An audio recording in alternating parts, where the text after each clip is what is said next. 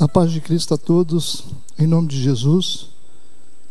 Quero estar cumprimentando a todos que estão em casa, assistindo a mais um culto da Igreja Metodista Renovada. O nosso texto para nossa meditação está em Lucas capítulo 18, dos versos 18 a 23. Lucas 18, versos 18 a 23. E o tema da nossa mensagem é: por que que para alguns a felicidade sempre será algo inalcançável? Por que que é tão difícil para algumas pessoas alcançar a verdadeira felicidade? E é sobre isso que esse texto vai falar. Assim diz o texto. E perguntou-lhe um certo príncipe, dizendo: Bom mestre, que hei de fazer para herdar a vida eterna? Jesus lhe disse: Por que me chamas bom? Ninguém há bom senão um que é Deus. Sabes os mandamentos? Não adulterarás, não matarás, não furtarás, não dirás falso testemunho, honra ao teu pai e tua mãe. E disse ele: Todas essas coisas eu tenho observado desde a minha mocidade. E quando Jesus ouviu isso, disse-lhe: Ainda te falta uma coisa. Vende tudo quanto tens, reparte-o pelos pobres e terás um tesouro no céu. Vem e segue-me. Mas ouvindo ele isto, ficou muito triste, porque era muito rico. Amém. Vamos fazer uma oração. Espírito de Deus, nos, conceda a possibilidade de poder interpretar a tua palavra, entender a tua vontade a partir desse texto nós colocamos nas tuas mãos as nossas vidas, a vida de cada pessoa que está assistindo. Fazemos isso em nome de Jesus. Amém e amém. Meus irmãos, essa é uma pergunta, né? Por que que para algumas pessoas a felicidade ela sempre será algo inalcançável? Nós percebemos pessoas tentando de diversas formas serem felizes mas nem todas são. E eu creio que através desse texto nós podemos entender algumas coisas. Porque esse texto ele fala sobre um homem infeliz. Um homem infeliz que reconhece que ainda se sente vazio mesmo tendo muitas coisas. O texto mostra que ele é um homem rico, é isso que está escrito em Lucas 18, 23, no versículo 23. Porque o texto diz assim: Mas ouvindo ele isto, ficou muito triste, porque era muito rico. O texto diz que ele era um homem muito rico. E o segundo texto diz que ele era uma pessoa religiosa, ele conhecia todos os atributos da religião. É o que está escrito em Lucas 18, verso 21. E disse ele: Todas essas coisas tenho observado desde a minha mocidade. Ele respondeu isso depois que Jesus, Jesus perguntou para ele se ele conhecia os mandamentos. E ele mostrou para Jesus que ele tinha realmente uma relação íntima com a guarda dos mandamentos de Deus. Ou seja, ele era um homem muito rico, era um homem envolvido com a religião, mas mesmo assim, esse homem se sente vazio, porque ao se aproximar de Jesus, ele pergunta como ele podia fazer para poder dar a vida eterna? Ou seja, ele, ele sente que precisa de algo mais na vida dele, e ele começa a compreender que ter a vida eterna, a vida eterna que Jesus pregava, era algo muito importante.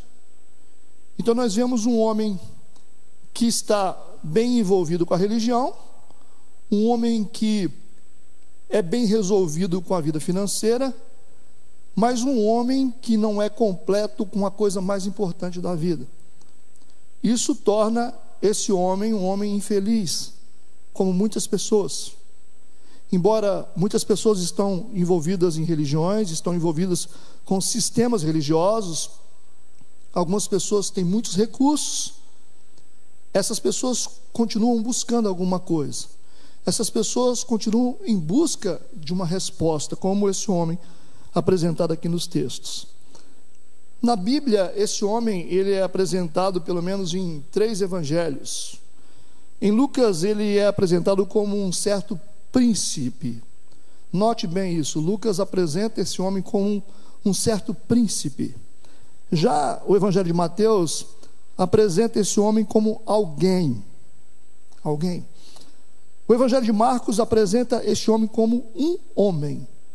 Nós podemos ver que ele tem três identificações a partir do ponto de vista de cada escritor. Um certo príncipe, alguém, um homem. Já em outras traduções bíblicas, nós podemos ver esse homem sendo apresentado como um homem de posição. Então, nós vemos o retrato deste homem como um príncipe, como alguém, como um homem e como um homem de posição ele, ele é apresentado, ou seja, a identidade desse homem é apresentada de quatro maneiras. Ou seja, é uma identidade de quatro faces. E nós, é, em busca dessa resposta, porque para alguns a felicidade é tão complicada, é tão difícil e às vezes se torna uma coisa inalcançável, vem aí a primeira resposta. Por que, que eu estou falando sobre identidade? Porque a felicidade, ela tem a ver com a nossa identidade. Ser feliz tem tudo a ver com a nossa identidade. E como é gerada a nossa identidade? Por diversos fatores. Pelos ambientes que nós somos criados, pelas experiências que nós tivemos na vida, mas também por um motivo muito importante. A nossa identidade, ela é definida pelo lugar onde a nossa vida é construída. Ou seja, ou pelo mundo que nós escolhemos viver. As pessoas, elas possuem escolhas. Elas podem escolher. Só que essas escolhas de mundo, essas escolhas elas vão definir qual será a identidade dessa pessoa.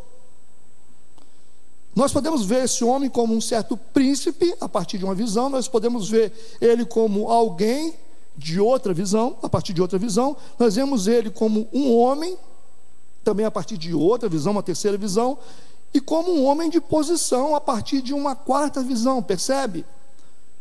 Então nós começamos a, a compreender essa questão de identidade a partir da escolha do mundo que nós escolhemos viver qual é o tipo de mundo que nós decidimos viver. Esse mundo que você escolheu viver, embora seja bom ou ruim, esse mundo ele vai definir a sua identidade. A maneira como as pessoas vão enxergar você. Elas vão criar um rótulo para você.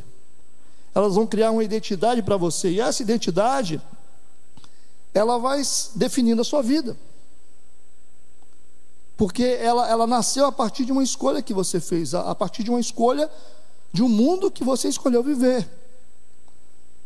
E o, o que, que esse homem é, na verdade? Esse homem, ele faz parte de um mundo onde o valor maior são as coisas materiais.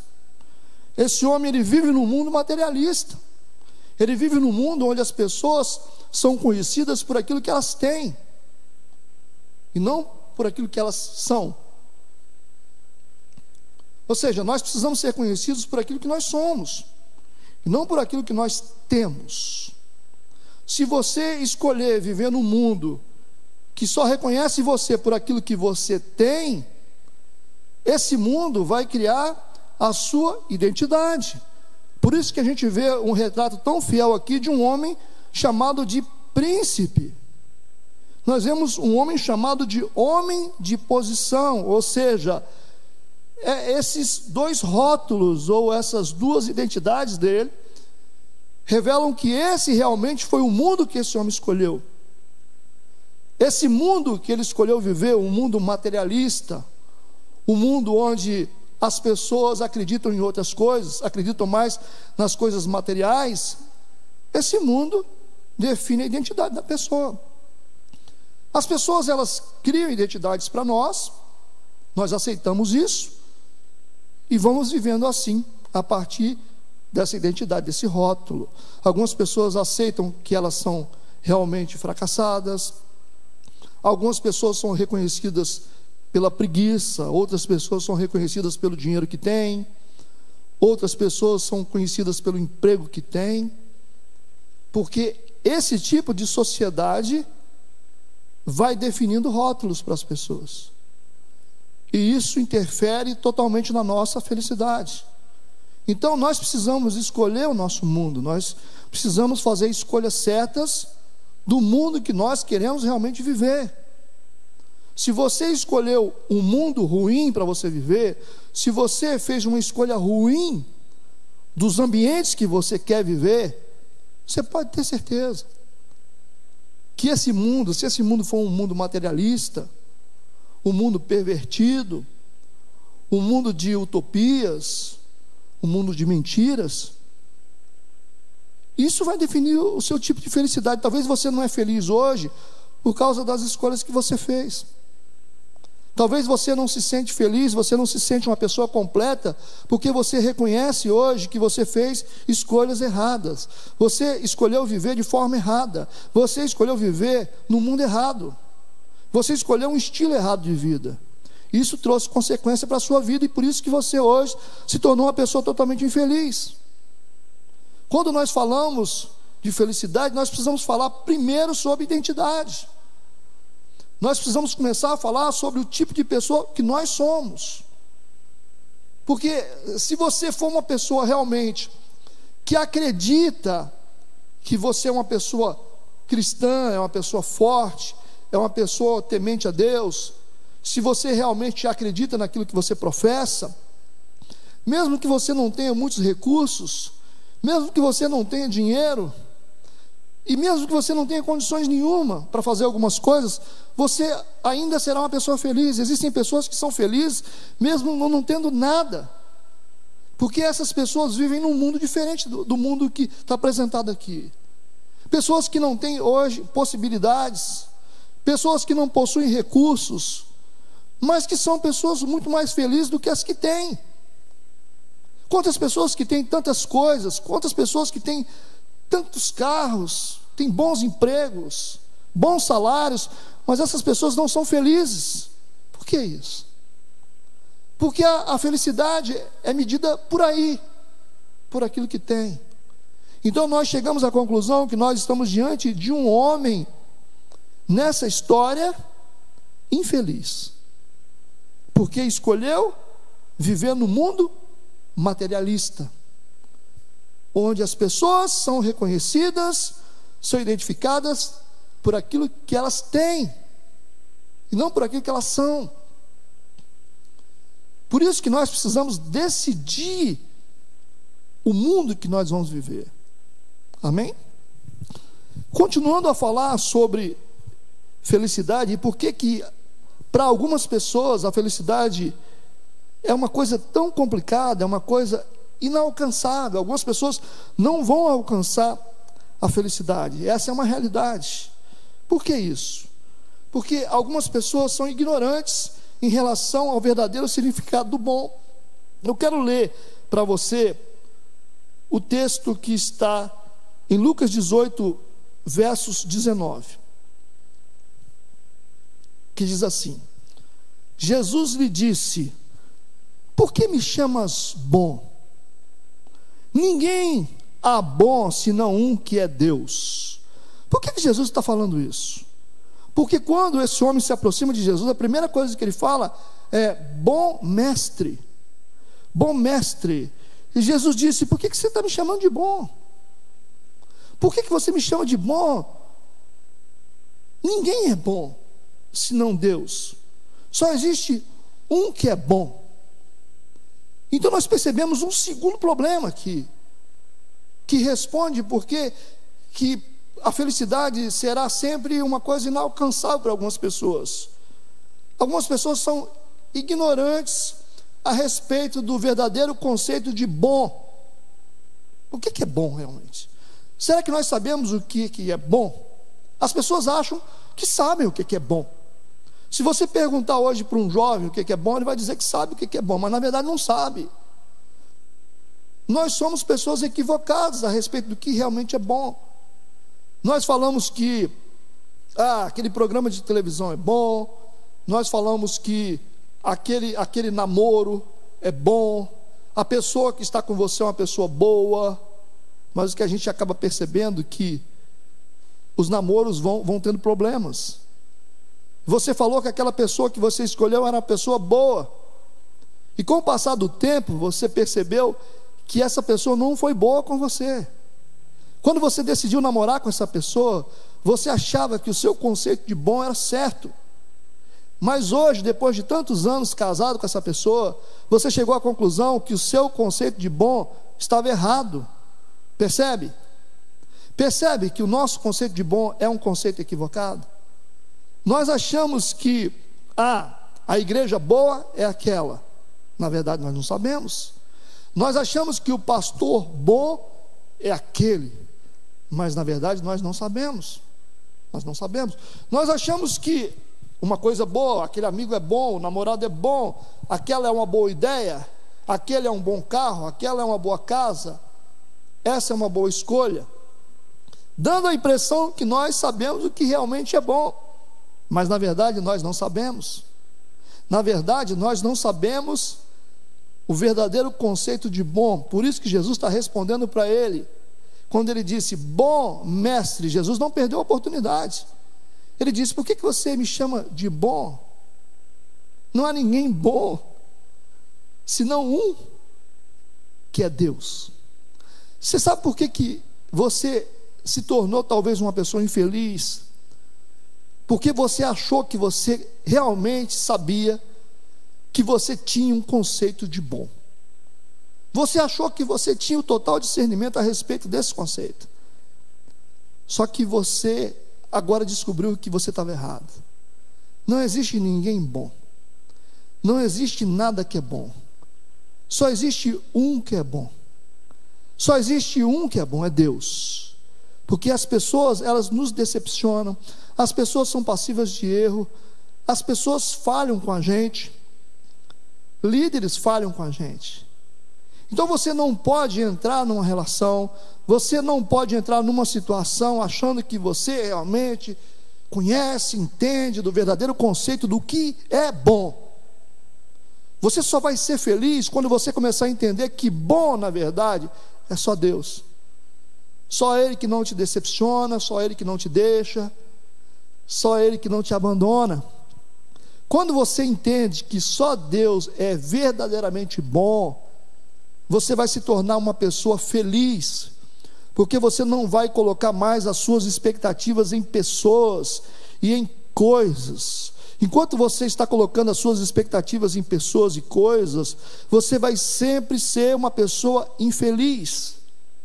Mas quando você entender que pessoas são falhas, elas não são completamente boas e nunca serão completamente boas, porque completamente bom só é Deus. Jesus está nos ensinando isso quando esse jovem rico chega diante de Jesus e disse: Bom mestre, Jesus ensina para ele: Você não entende nada a respeito do conceito de bom, não existe ninguém bom, só existe um que é bom, e esse é Deus. Isso torna a nossa vida mais fácil. Isso torna a nossa vida mais fácil de viver. Por que, que existem tantas pessoas que estão infelizes hoje? Por causa do problema maior. Porque essas pessoas, num tempo da vida delas, colocaram as suas expectativas, os seus sonhos, os seus projetos em pessoas e não em Deus. Mas se você decidir colocar os seus sonhos, os seus projetos, as suas expectativas somente no Senhor e das pessoas, você tem que ter misericórdia. Quando você fizer isso, você vai se tornar uma pessoa feliz. Precisamos entender, o nosso conceito de bom é totalmente equivocado. A gente fala, ah, o mundo é bom, Mas se o mundo é tão bom, por que, que tem tanta gente insatisfeita? Se o mundo é tão bom, por que, que tem tanta gente infeliz? Se as coisas que nós fazemos no mundo, que nós vivenciamos no mundo, é tão bom assim como nós falamos, se as pessoas são tão boas assim, por que, que nós acabamos muitas vezes sozinhos? Se os sistemas são tão bons, se a religião é tão boa, né? se os pastores são tão bons como nós colocamos essa expectativa neles, nós colocamos a nossa vida, né? Porque a gente confia mais em pastor do que em Deus. Por que, que nós nos tornamos pessoas infelizes?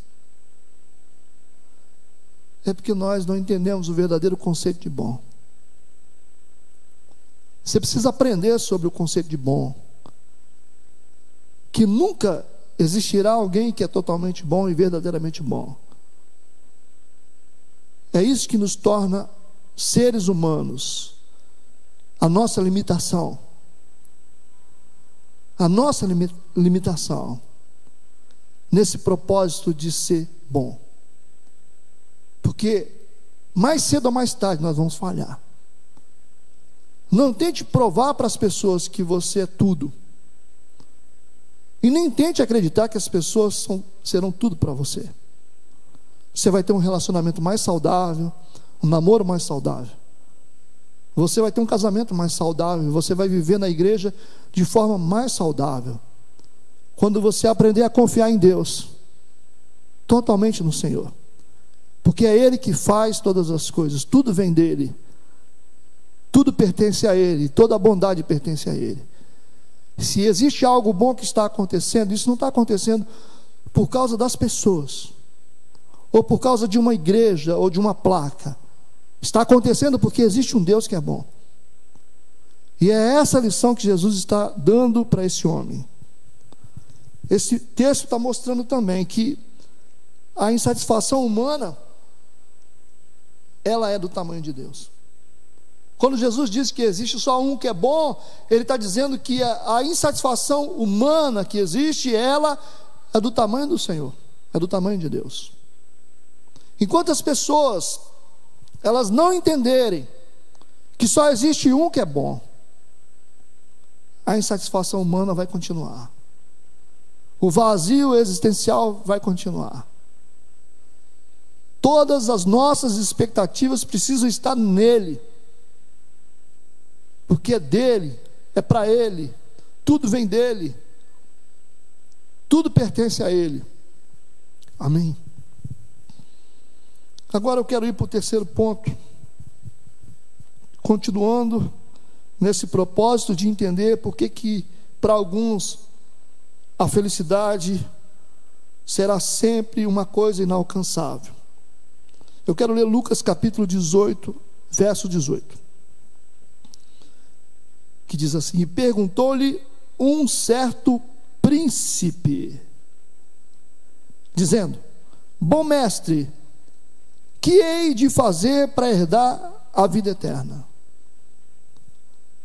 O versículo 18, que nós lemos também anteriormente, ele tem duas coisas importantes para a gente observar. Porque, primeiro, ele fala da posição social desse homem. Perguntou-lhe um certo príncipe um homem abastado, um homem cheio de coisas, mas um homem que tem uma pergunta.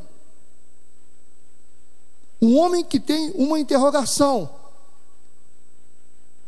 Geralmente, pessoas que, estão, que, que são abastadas ou que se sentem abastadas de tudo, que se sentem poderosas, elas nunca reconhecem que elas têm perguntas a fazer elas nunca reconhecem que existem coisas que elas não entendem. Existem respostas que elas não têm, elas não reconhecem. Mas esse homem aqui mostra essa figura de um homem poderoso, um homem que construiu muitas coisas, mas que, mesmo construindo muitas coisas, ele ainda não resolveu o problema do vazio dele. Então, por que que para alguns a felicidade sempre será uma coisa inalcançável? Porque alguns gastam a maior parte da vida construindo coisas que não resolvem o vazio delas. A maioria das coisas que as pessoas estão fazendo hoje, essas coisas não preencherão o vazio delas, não trarão as respostas que elas precisam. O mundo está girando, as pessoas estão fazendo muitas coisas, estão se envolvendo em muitas coisas, estão conquistando muitas coisas. Talvez você tenha uma lista de coisas que você já conquistou na vida. Mas você vai perceber que por mais, mais que você tenha conquistado na sua vida, existem algumas respostas que você ainda não tem. Existem algumas perguntas que não serão respondidas para você. Isso vai te tornar uma pessoa vazia. E nada pior do que você sentir que você está numa posição de poder e que você não consegue ter resposta para algumas coisas. Nós temos um homem poderoso, mas com uma pergunta. Nós temos um homem abastado, com muitas coisas, construiu muitas coisas, mas que está mostrando aqui que gastou a maior parte da sua vida construindo coisas que não resolveram a sua insaciabilidade. Ele continua vazio de alguma coisa. Por isso que um certo príncipe,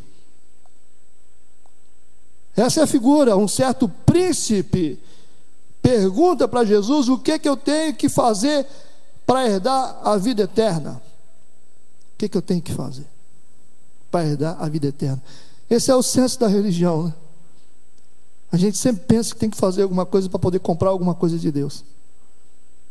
Esse é o sentimento religioso da maioria das pessoas que sempre acham que tem que fazer alguma coisa para receber algo do reino de Deus. É um sentimento de troca, por isso que a igreja virou um mercado. Esse cara chegou com a intenção de comprar alguma coisa, como muitos de nós.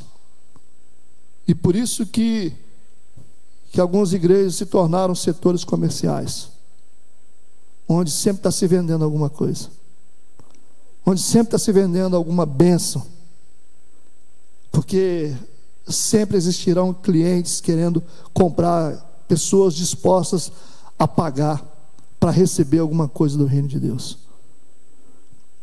Esse é um sistema terrível, maligno, religioso,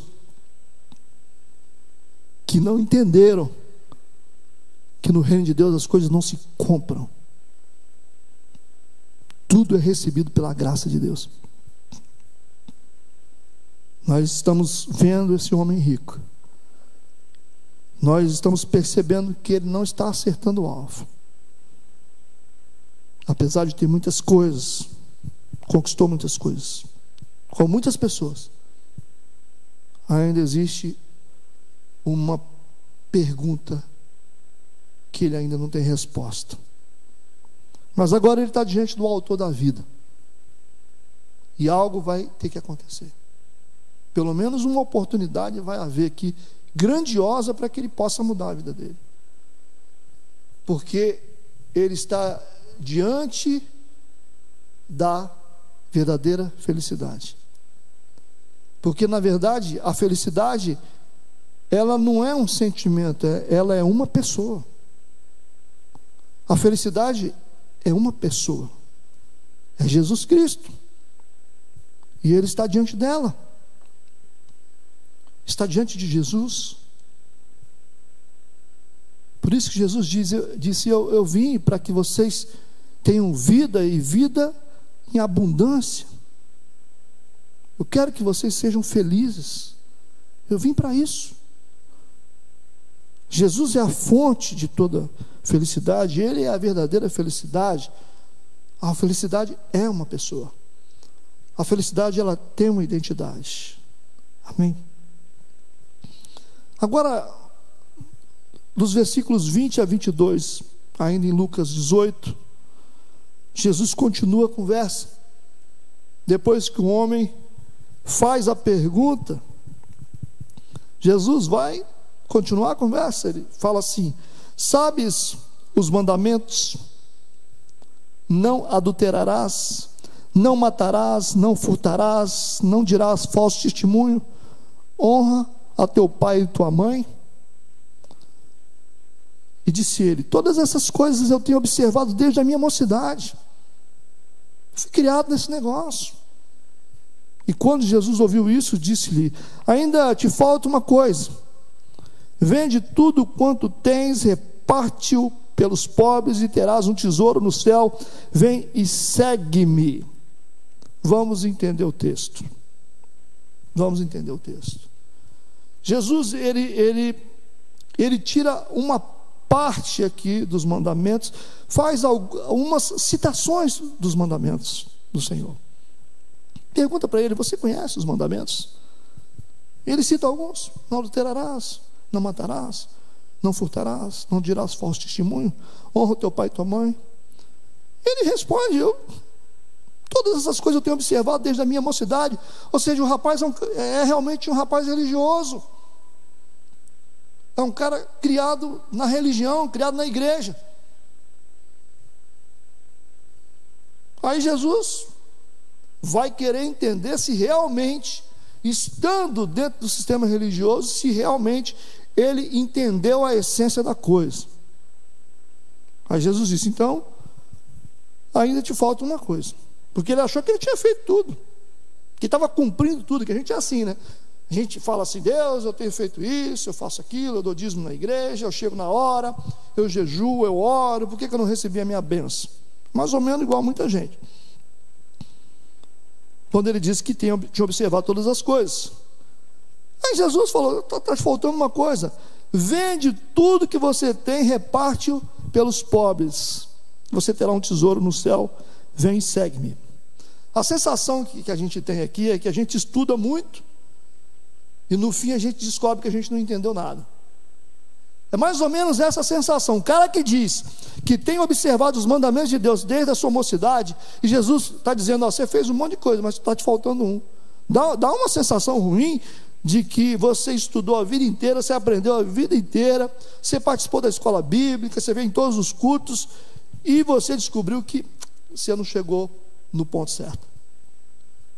Então, por que que para algumas pessoas, para algumas pessoas a felicidade sempre será algo inalcançável? Algumas pessoas não serão felizes por quê? Primeiro porque algumas pessoas são religiosas. E nós não podemos misturar religião com religiosidade e espiritualidade. São coisas diferentes. Olha, a religiosidade é uma coisa, a espiritualidade é outra coisa, totalmente diferente. Não é o fato da pessoa ser religiosa que quer dizer que ela é uma pessoa realmente espiritual. Não é pelo fato de você vir na igreja, frequentar os cultos, participar de todos os processos, todas as liturgias da igreja, que significa que realmente você se tornou uma pessoa espiritual. É isso que nós estamos tentando separar aqui: religião da espiritualidade. Algumas pessoas, elas nunca serão felizes, porque algumas pessoas são religiosas e gostam disso. Elas são religiosas e gostam disso. E aí existe um problema na religião. No meio de vários problemas da religiosidade, existe um pior. A religião não deixa você discernir que a maioria dos mandamentos de Deus, se você pegar lá em Êxodo 20, você vai ler lá os dez mandamentos. Você tem que entender que esses mandamentos estão divididos.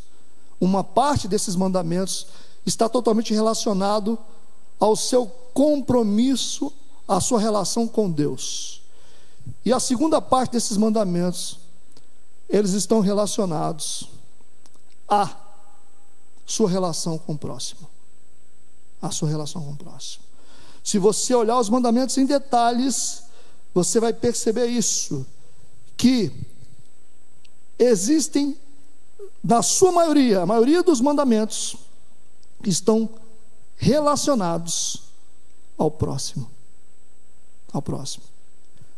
Você tem que perceber isso. Por isso que Jesus falou: sabe os mandamentos? Não adulterarás. Está falando de quê? sua relação com o próximo. Quando você adultera, você está fazendo o quê? Você está ferindo o próximo. Se você for casado, você está ferindo a sua esposa. Se você está saindo com uma pessoa casada, você está ferindo o cônjuge da pessoa. Percebeu? Não existe um adultério sem ferir pessoas, sem quebrar a lei do amor ao próximo. Ele diz: Não matarás. Está relacionado com o próximo. Porque quando você mata uma pessoa, você quebrou a lei do amor ao próximo. Não furtarás. Também está relacionado ao próximo. Não dirás falso testemunho relacionado ao próximo. Honra o teu pai e tua mãe, está relacionado ao próximo, percebeu? De dez mandamentos você vai encontrar seis que estão relacionados ao amor ao próximo. E quatro dos mandamentos relacionados ao amor a Deus. Uma pessoa religiosa, ela nunca vai entender isso. Porque a religião não deixa entender.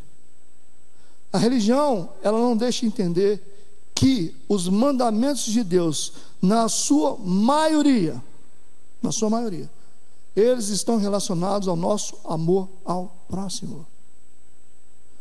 Lógico que o maior mandamento é amar a Deus sobre todas as coisas.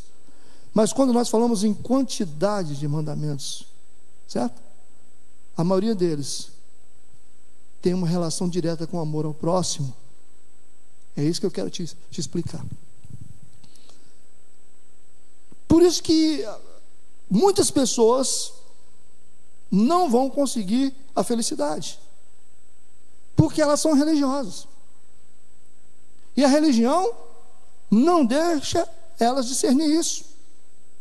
Que quando você olha para os mandamentos, os mandamentos divinos do Senhor, você tem que perceber que dentro deles, na sua maioria, eles vão te ensinar sobre amor ao próximo.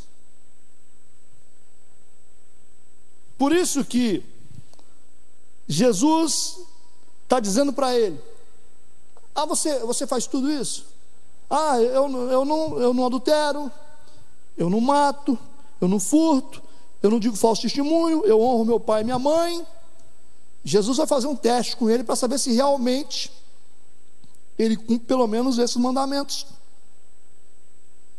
Só que aqui parece que ele vai ficar reprovado.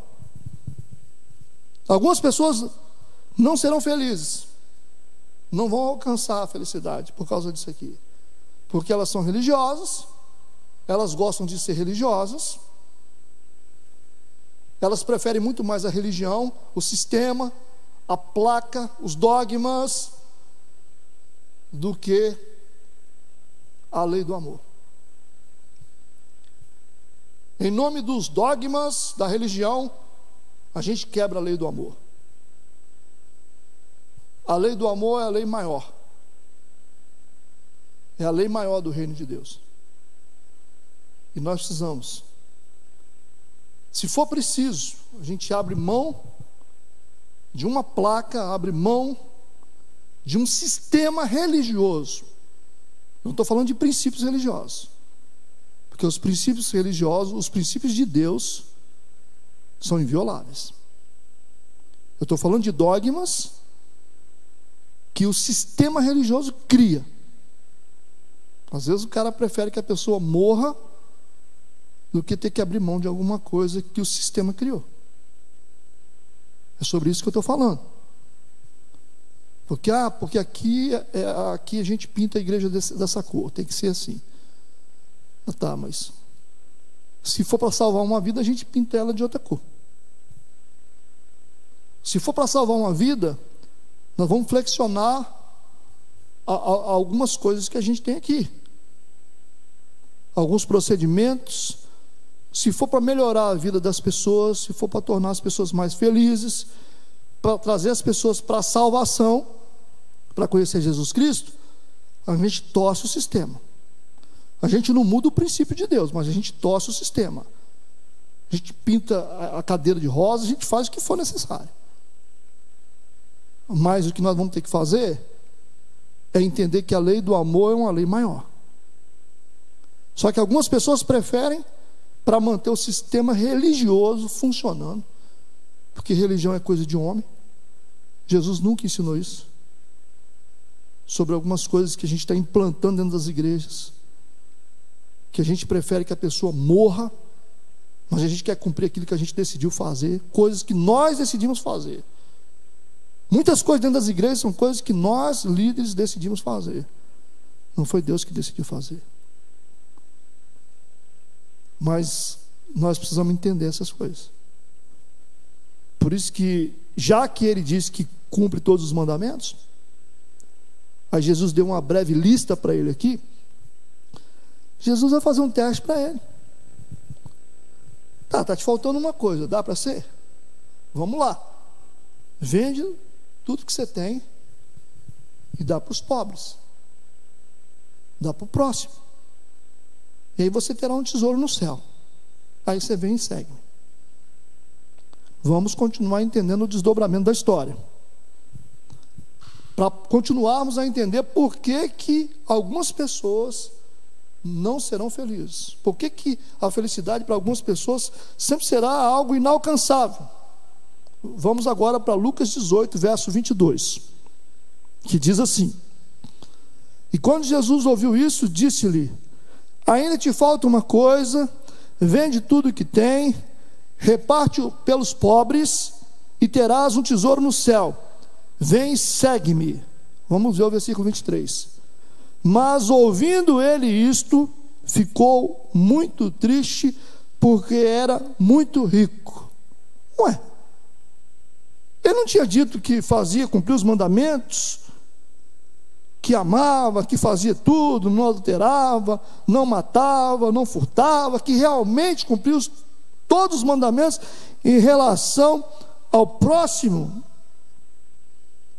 Mas quando ele ouviu isso, essa proposta de Jesus, porque Jesus queria saber. Jesus queria saber. A sugestão de Jesus aqui é que ele deixasse algo que estava, na verdade, destruindo todos os mandamentos.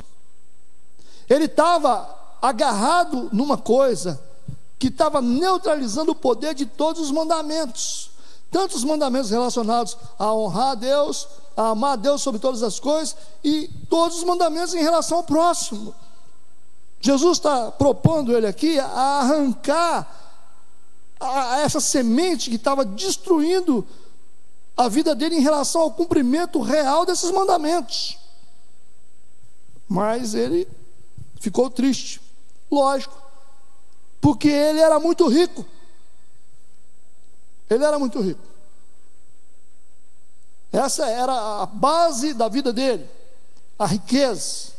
Esse era o mundo dele. Ele, ele viveu nesse mundo.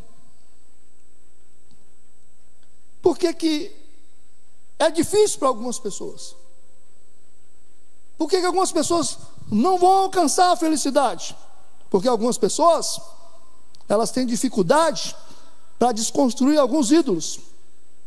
Elas têm dificuldade. O que é o ídolo desse homem aqui? O ídolo desse homem aqui é o dinheiro, é o poder, sabe? Esse é o ídolo dele. E ele está com dificuldade em desconstruir. Olha, se Jesus for desafiar algumas pessoas, algumas pessoas a desconstruir alguns ídolos na vida delas, ah, tem gente que vai ficar muito triste e não vai querer. Vamos pensar sobre isso. Quando nós falamos sobre ídolos, são coisas que nos dominam, são coisas que estão dirigindo a nossa vida, e muitas vezes o ídolo de uma pessoa é um namoro que a pessoa tem, o ídolo de uma pessoa é um emprego que a pessoa tem, ela idolatra tanto esse emprego que ela passa por cima da família, passa por cima de tudo, ignora tudo porque ela tem aquela posição naquele emprego. Ou seja, é, essas coisas que deveriam ser bênçãos na vida da pessoa, na verdade se tornaram ídolos. E quando nós construímos ídolos diante de Deus, Deus vai destruir eles. Pode ter certeza disso.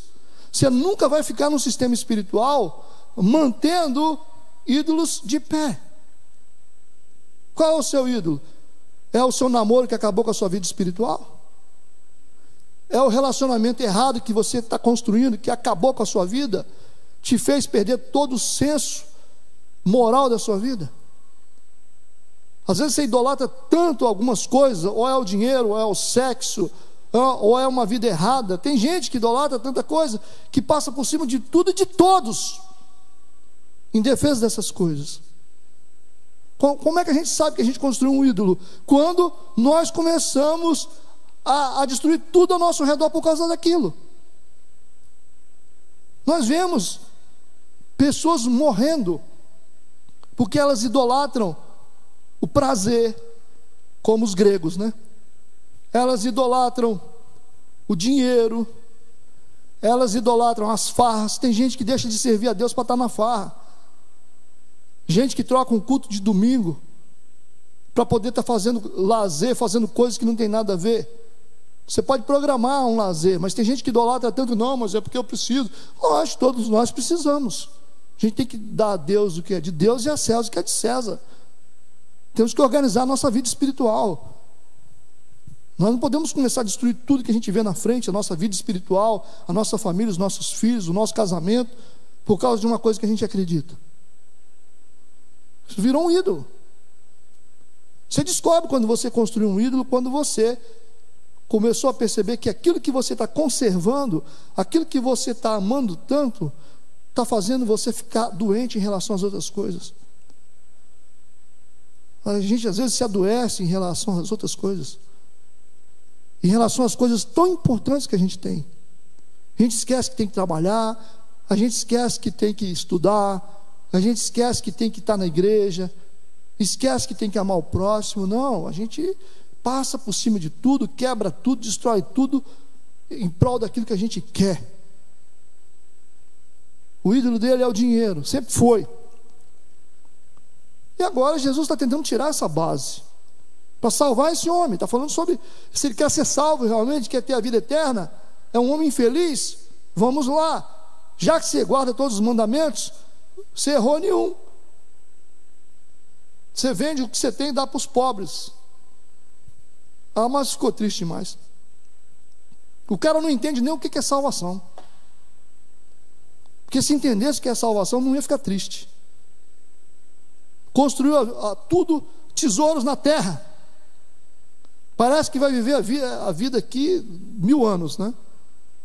De vez em quando você vê um que encapota aí com, com 30, 40, 50, até menos, né? O que, que, que, é isso? O que, que é a vida?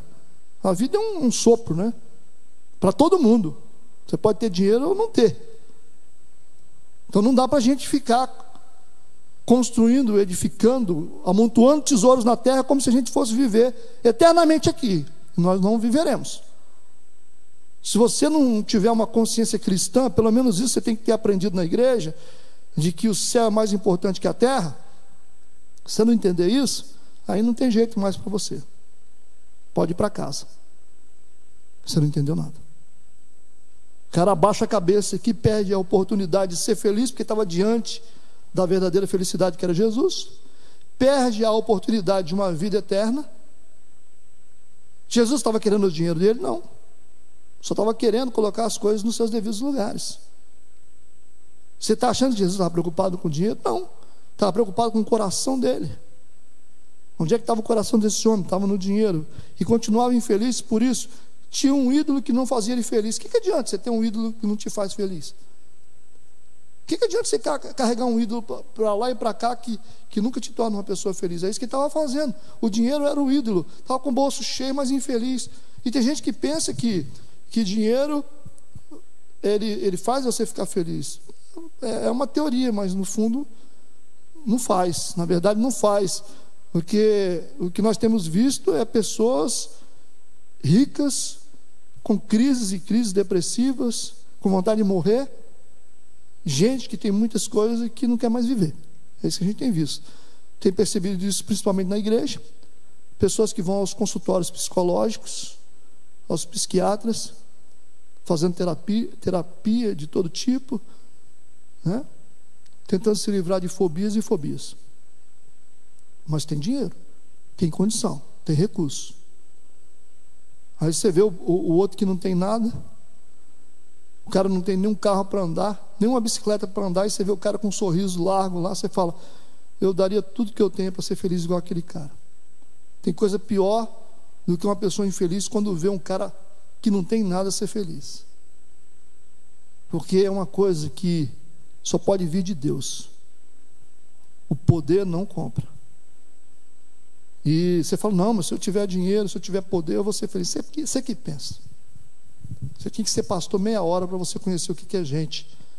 Para você ver o tanto de gente que chega nas igrejas com recursos e recursos, mas que são pessoas que só pensam em morrer. São pessoas que só querem morrer. Então, algumas pessoas elas têm dificuldade para fazer essa desconstrução desses ídolos.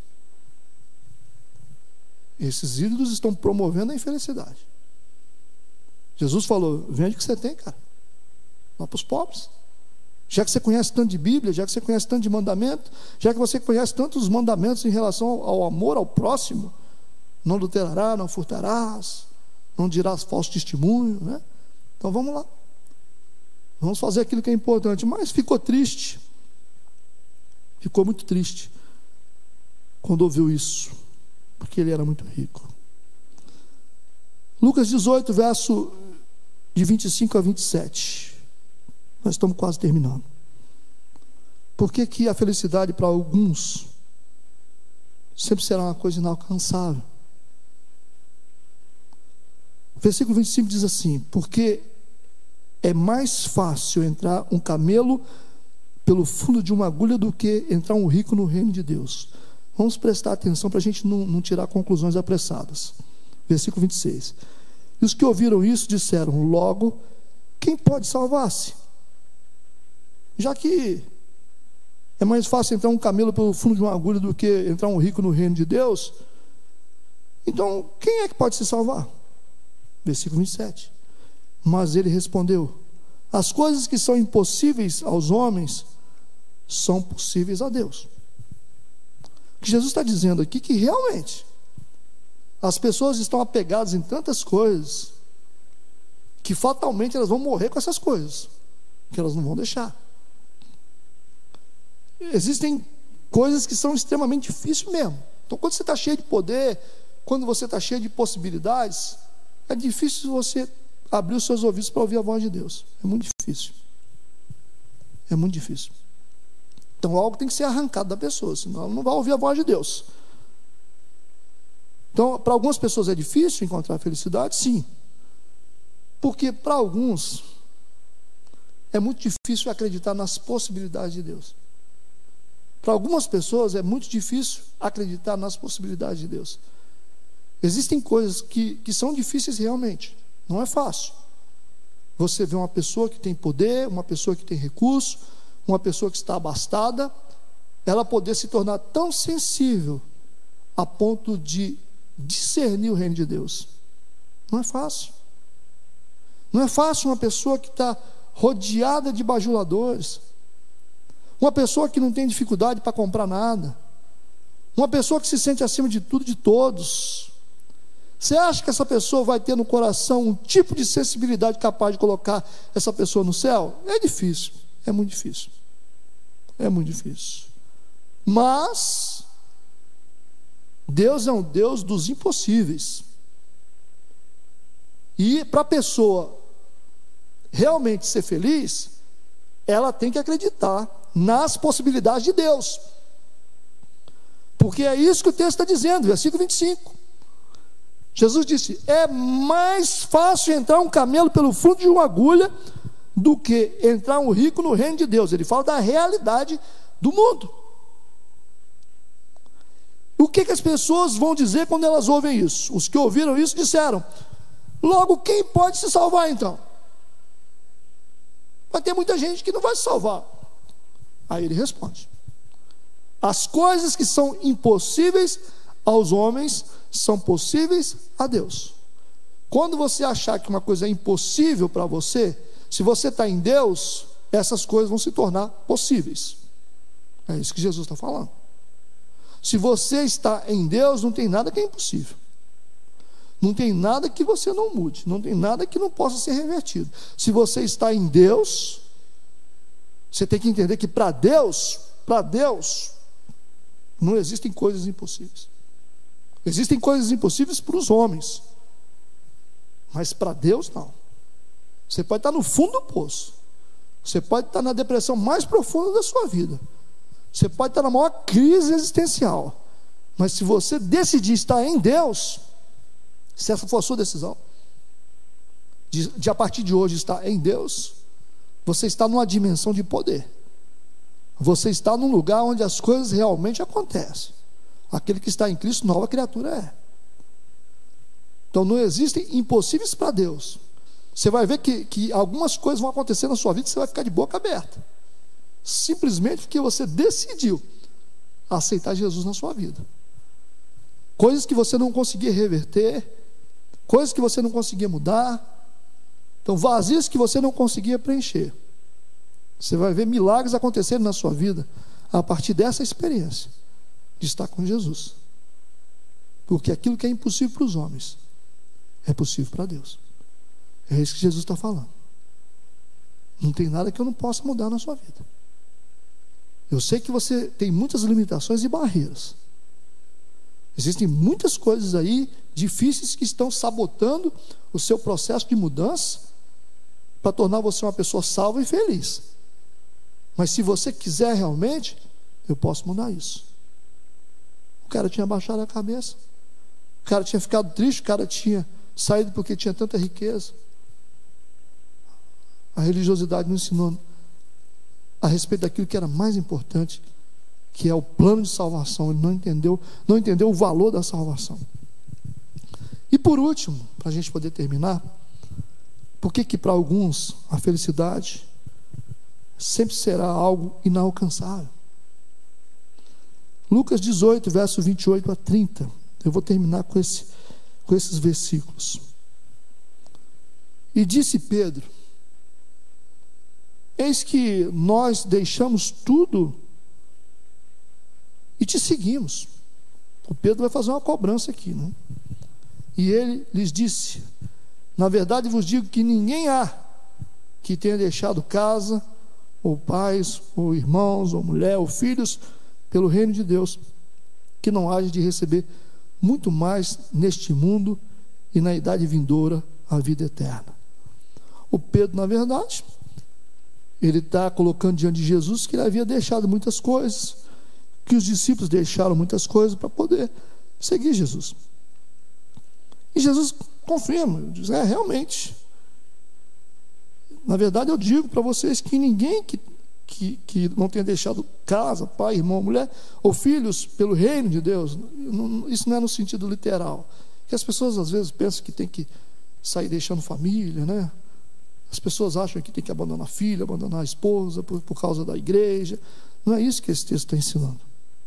Tá? Não tem um conceito tão, tão minúsculo da Bíblia a ponto de achar que Jesus está te ensinando que você tem que deixar aqui a sua casa, deixar os seus, seus pais, deixar seus irmãos, mulher, os filhos, por causa do reino de Deus.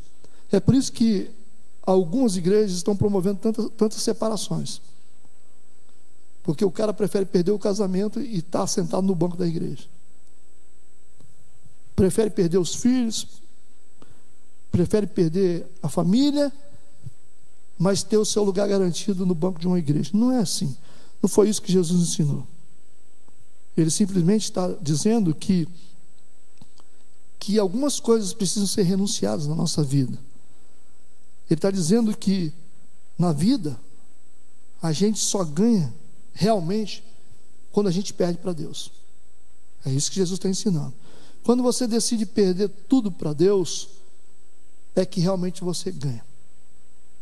Enquanto você acha que você tem que ganhar tudo, porque está todo mundo correndo atrás de muita coisa. As pessoas estão correndo atrás de dinheiro, as pessoas estão correndo atrás de novos amores, e elas ficam dando volta no mesmo lugar. Quando elas conseguem o dinheiro, elas começam a perceber que o dinheiro não trouxe felicidade, que aquele relacionamento, primeiro, segundo, terceiro, também não trouxe felicidade por causa disso aqui. As pessoas elas só querem ganhar, as pessoas não querem perder nada. Você só ganha realmente na sua vida. Você tem que reconhecer isso. Quando você entende que você tem que perder tudo para Deus. Deus não quer tirar nada de você.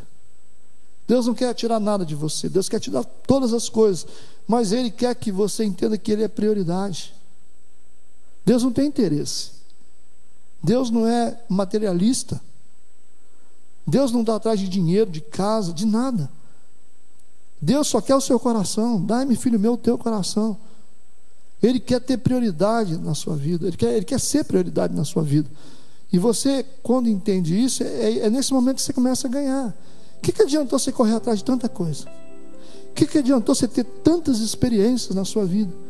Alguns estão até em, em idade avançada já e estão infelizes ainda porque você se preocupou mais com a sua vida. Hoje mesmo tem pessoas que estão se preocupando com as suas próprias vidas. Ah, eu preciso ganhar dinheiro, né? Eu preciso correr atrás do meu futuro, né? Eu preciso fazer isso. Sim, as pessoas precisam correr atrás de dinheiro, as pessoas precisam correr atrás do futuro, as pessoas precisam buscar relacionamentos, sim. Casar, todas essas coisas são naturais na nossa vida, mas mas Deus precisa vir em primeiro lugar. As pessoas têm tanta liberdade para abandonar Deus e correr atrás de tanta coisa. As pessoas estão abandonando Deus. As pessoas estão deixando as igrejas para correr atrás de novas relações. Ah, eu quero me entregar a uma vida sexual mais livre. Ah, eu não quero ter proibição na minha vida. Eu quero beber. Eu quero fazer o que eu quero. Eu vou ficar dentro de igreja para quê? Eu vou ficar seguindo a Deus para quê? É isso que as pessoas estão dizendo. Aí Deus deixa, elas vão, elas têm livre-arbítrio para isso. E elas vão atrás das suas fantasias, dos seus amores das suas vontades, dos seus desejos. Sabe o que, é que acontece depois de um tempo? Elas voltam todas para a igreja, elas começam a buscar recursos, elas vão nos psicólogos, não, não resolve. Porque para algumas pessoas o problema é espiritual, não é um problema psicológico só. Não é um problema que vai se resolver com uma terapia. A maioria dos casos dessas pessoas que estão buscando coisas na vida, estão abandonando a essência de Deus, a necessidade de estar na presença de Deus, o problema dessas pessoas, na verdade, é a relação delas com Deus que foi quebrada. Você acha que a sua vida vai dar certo sempre? Eu já vi pessoas vivendo, dizendo, pastor, eu vou tentar viver porque eu não aguento mais. A gente não pode nada, a gente não pode isso, não pode aquilo. Não, pode. Só não pode pecar. Você pode. Você pode fazer o que você quiser. Só não pode pecar. Você não pode fazer coisas que vai magoar o próximo. E quando você começa a fazer coisas que magoam o próximo e, e desonra a Deus, você vai esbarrar no pecado. É simples assim. Os mandamentos foram criados por isso. Você pode perceber, tudo que você vai fazer no mundo, que começa, começa a, é, o que é pecado? Pecado é aquilo que vai desonrar a Deus e é aquilo que vai magoar o seu próximo. Ah, vai adulterar? Ah, alguém vai ser ferido. Ah, vai dar falso testemunho? Alguém vai ser ferido. Vai contar mentira? Alguém vai ser ferido. Sempre vai haver alguém ferido. O pecado, ele se resume nisso, numa tentativa frustrada de ficar machucando todo mundo. Não tem como não ter vítima. Sempre haverão vítimas quando existe uma, condição de pecado. Não tem como ser pecado, não, mas eu peco, não, eu não prejudico ninguém. Claro que prejudica.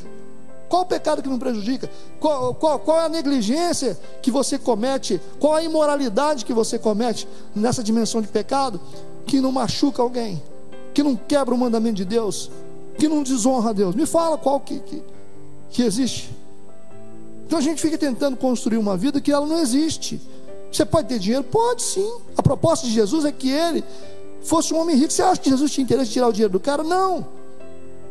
Era só priorizar o reino de Deus e as demais coisas seriam acrescentadas. Deus tem interesse que as pessoas tenham dinheiro de forma honesta. Deus tem interesse que as pessoas se casem, que você possa ter uma pessoa e seja feliz com ela. Sim, se você tiver duas ou três, alguém vai ser infeliz. O que Deus está cuidando é da pessoa que vai, ser, vai sofrer, e você vai sofrer junto. Por isso que o casamento é com uma pessoa, por isso que, que você tem que ser honesto, toda desonestidade fere o próximo, toda mentira fere o próximo. É só você colocar a sua cabeça numa lógica que vai ser fácil de você entender o que você pode não fazer. Jesus está simplesmente dizendo para ele: é que não tem como você ganhar nada na vida, é uma busca inútil, não tem como você ganhar nada na vida se você não perder tudo para Deus. Você tem que perder para Deus. Tudo que você tenta segurar, vaza no meio dos seus dedos. Essa é a verdade. Mas tudo que você coloca no altar de Deus, você tem. Foi isso que Abraão fez. Aquilo que ele queria tanto, ele não tinha. Não teria como ser pai de uma grande nação idolatrando o filho. Deus disse: pega o teu único filho, aquele que tu amas, e oferece sacrifício. Quando ele, por fé, decide colocar o filho sobre um altar, Deus disse: agora realmente você se tornou o pai da fé. Isso foi imputado como justiça para você. Ele mudou, se transformou em Abraão, de Abraão para Abraão. Ele foi, se tornou pai de uma grande nação a partir daquele ato, porque colocou sobre o altar de Deus o que nós temos é o que nós colocamos sobre o altar. Não adianta você jogar Deus fora e querer tudo, você nunca vai ter nada. Não adianta você esquecer Deus e ficar buscando coisas. Você tem certeza realmente que vai ser tão fácil assim? Você vai abandonar Cristo, um Deus que você sempre se relacionou, você sempre amou, um Deus que te salvou, e você vai dar certo na vida? Isso nunca aconteceu na história. Isso nunca aconteceu na história. Vai ser agora que vai acontecer? Você acha que você vai quebrar um princípio quando Jesus disse: Sem mim nada podeis fazer? Você vai ser capaz, você é tão poderoso a ponto de construir um tipo de felicidade sem Deus. Não existe isso. Não existe felicidade sem Deus. Ninguém vai conseguir fazer isso. Não, não tenta ser herói a esse ponto. Você vai quebrar a cara mais uma vez e vai voltar com a cara no altar. É isso que vai acontecer.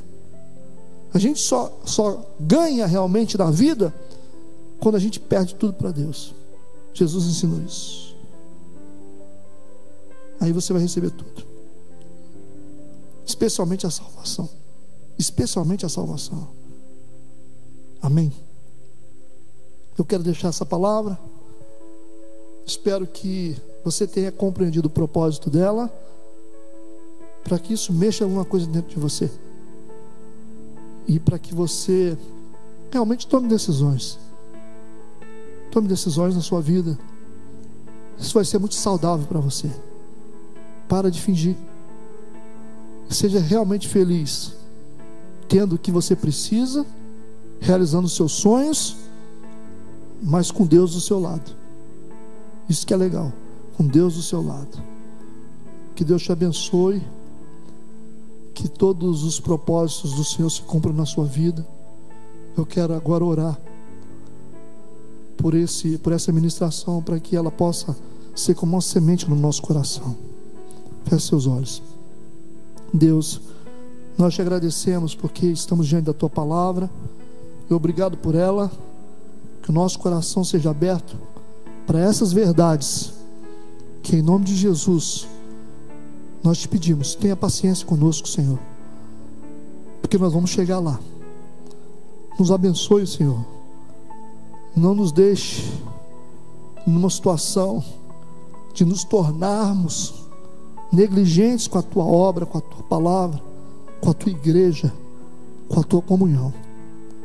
Nos ajuda a compreender o que é certo, para que esse ciclo de quebras, esse ciclo de, de, de sofrimento seja realmente destruído na nossa vida. Nós colocamos tudo nas tuas mãos, crendo que pelo poder do Espírito Santo seremos transformados. Abençoe a todos nós, em nome de Jesus. Amém e amém. Fique com Deus. Amém e amém.